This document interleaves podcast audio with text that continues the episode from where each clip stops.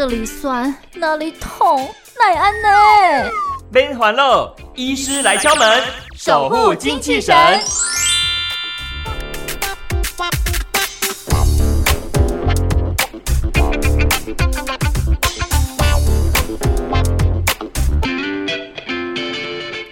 常言道，一日之计在于晨。不过，我觉得对于呢患有过敏性鼻炎的患者来说，可能就不是这么样的有朝气了哈，因为他们常常伴随就是一连串的打喷嚏或者是流鼻水，展开他们新的一天。到底该怎么办？有没有一些办法可以完全的来根治呢？今天来敲门的是舒田诊所小儿科的苏叶医师，苏医师您好。哎，主持人好。是，所以是这个呃，国人患有这个过敏性鼻炎的一个状况，是不是其实还蛮普遍的？哎，过敏性鼻炎大概就是算是一个蛮普遍的疾病。那因为如果要说比例的话，那会因为不同的，比如说不同的民族啊，然后不同的一个城市、不同的研究族群，他们在盛行率上大概会有一些落差。不过大致来讲的话，大概呃以整体来讲的话，大约。呃，各国大概都十到二十 percent 之间。嗯。那在几年前有一些针对台北市的一个国小儿童的一个研究，大概是有一半以上的，哎，大概一半左右啦的那个儿童有这个过敏性鼻炎的问题，这样子。哦，一半其实也蛮多的。对，其实还不少。嗯，那为什么会有这么多这么高的一个比例？是跟本身基因有关系，还是说其实环境也有点关系呢？那其实有这么高比例的话，第一个还是跟基因有关系，那就是有所谓的过敏性的体质，那、哦、又叫做异位性体质。嗯、那这个通常要怎么做一个判断呢？就是如果你本身有像是异位性皮肤炎啊、气喘的问题，那你大概就是有这个体质。哦、那再来的话，我们可以从一个家族史，比如说你的父母啊，或者是你的其他兄弟姐妹亲戚，如果有相关的疾病的话，那你本身罹患这个。疾病的比例也会升高。嗯。那如果有这样的基因的话，那在特定的情况下就可能会被诱发出来。嗯。比如说像过敏性鼻炎的话，就是鼻子的黏膜接触到过敏源以后，被诱发出一个发炎的症状，然后产生在鼻部的一些表现，像是就是。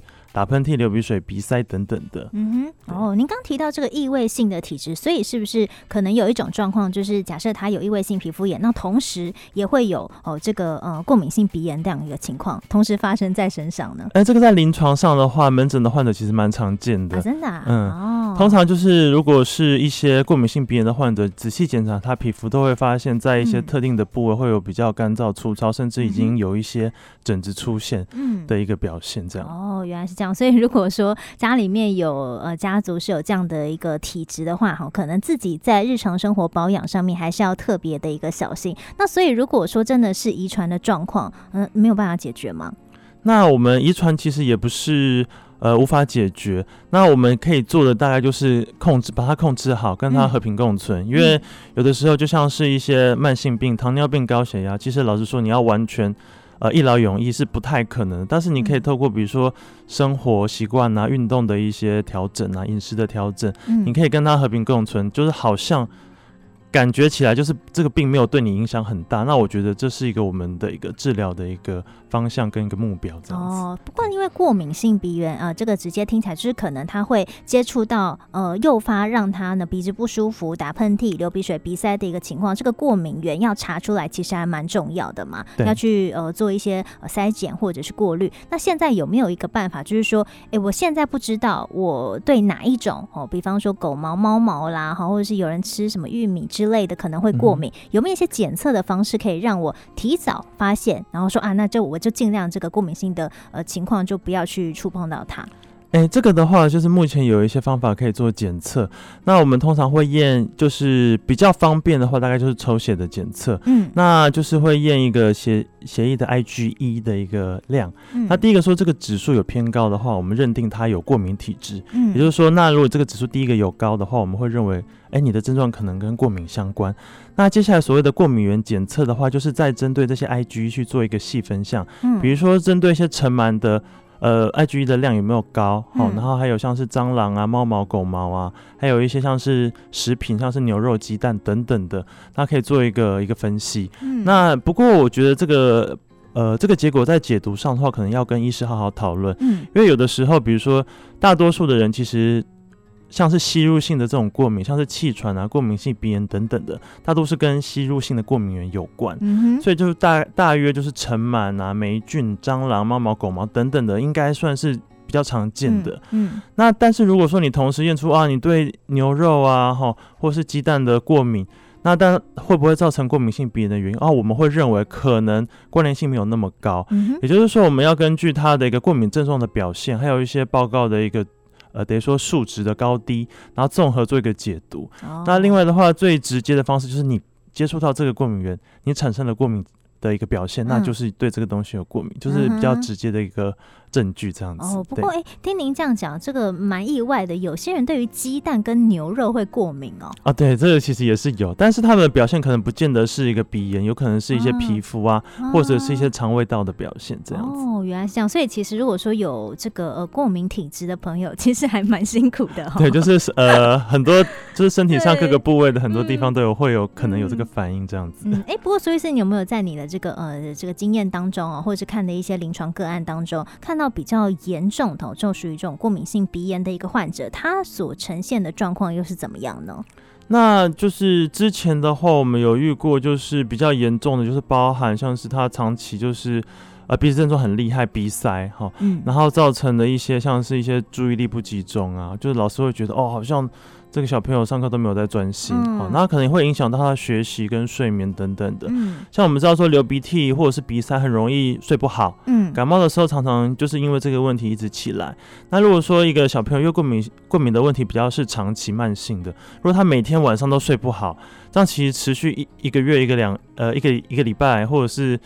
一段时间下来的话，它其实就是精神会很差，嗯，那可能整体的免疫力啊，还有就是整体的一个呃学业上或者是人际关系的表现都会比较不好。嗯，那我觉得就是这种这种比较严重影响到生活的，就算是比较呃高。呃，等于说严重程度比较高的过敏性鼻炎患者的话，那一定要好好控制，嗯，要把他症状降到就是能够恢复正常的一个生活形态，嗯，才不会影响到他的一个整体的一个表现这样子。哦，是，的确也是。所以有时候如果家长哦很俩拱，觉得自己的小朋友怎么这么欢哦，这个 晚上不睡觉哦，或者是呢早上这个表现呢总是不如预期，你可能要特别留意一下，他是不是晚上因为过敏性鼻炎的关系睡不好，哦，导致他整体的一个表现跟课业的。的一个呈现呢，都是嗯比较需要加强的哈，这部分可能家长需要特别注意一下。那如果说已经有过敏性鼻炎的一个患者来说，目前要怎么样进行治疗呢？那我想大概治疗的话，我们首先过敏性鼻炎会依照它的一个发作的频率，嗯，然后持续的时间，还有症状的对生活的影响程度来做一个分类，嗯，就是大家可以分为比较轻微的跟比较严重的，嗯，那会选择不同的药物治疗，那。比较常见的口服药物的话，像是一些抗组织胺，它会对一些鼻子痒啊、流鼻涕等等有效。那另外口服药有一些去鼻的充血剂，就是可以缓解鼻塞的症状。嗯哼。那再来比较中呃严重程度比较高的话，我们通常会选择使用。鼻内的类固醇就是喷鼻子的类固醇，嗯哼，那这样的话对它的各种症状都是有比较好的一个疗效。嗯，那除了这些药物治疗以外呢，我觉得大家生活形态的一个调整也是很重要的。嗯，那我们刚才有提过，呃，如果你有特定的过敏源的话，那大致上要做一个预防。那目前的话，台湾的话比较常见像是尘螨跟霉菌，对，那我们可以做好。居家的防螨跟防霉的一个处置。嗯，那接下来的话，如果是有那个猫毛、狗毛等等有养宠物的话，那其实就是可能就是要定期洗澡，嗯、或者是要打扫它们的排泄物，嗯、那避免说它们的这个呃，等于说这些呃过敏源呢，就是散布的到处都是。嗯嗯，那嗯 对，那接下来的话就是一个鼻部清洁，我觉得很重要，这大家可能比较。没有那么常听到，嗯，就所谓的洗鼻子，嗯，那我们做好鼻子的一个冲洗的话，可以降低鼻内的一个过敏源的含量，那并且呢能减降低它发炎物质，等于把它洗干净，比较不会症状持续发生这样子。哦，那再来的话就是良好的饮食生活习惯，然后并且做一些运动，嗯，嗯，就规律的运动的话，有助于提升你整体的一个呃身体的一个素质，那也就比较不会被这些症状影响到。嗯，不过您刚刚提到这个呃鼻部的清洁哦，让我觉得哎蛮意外的。那它这个我们里面的鼻毛不是就完全是可以呢进行一些代谢，或者是把一些呃比较不好的脏东西哦给它排泄出来，把它可能积成那种叫鼻屎，然后弄出来。哎，为什么要还要特别是针对这个鼻部来做清洁呢？那第一个的话，就是我们就是过敏性鼻炎，就是我们可能是吸到了过敏源，嗯，那它可能就是停留在鼻腔的黏膜上面。那有的时候它不见得能够很顺利的被带出来，那我们进行一个冲洗的动作，能够比较有效把它带出来。那再的话，就是鼻黏膜表面有时候有一些。我们被刺激以后产生的发炎物质，等于说它一直在分泌发炎物质。哦，那这些如果一直停留在局部的话，那有可能造成的一个效果就是鼻部的症状会呃比较持续。那如果我们同时把它洗干净清出来的话，有助于改善这样子。嗯，它这个清洗鼻子是要有特殊的器材吗？还是说你要洗澡时候 这样弄一弄？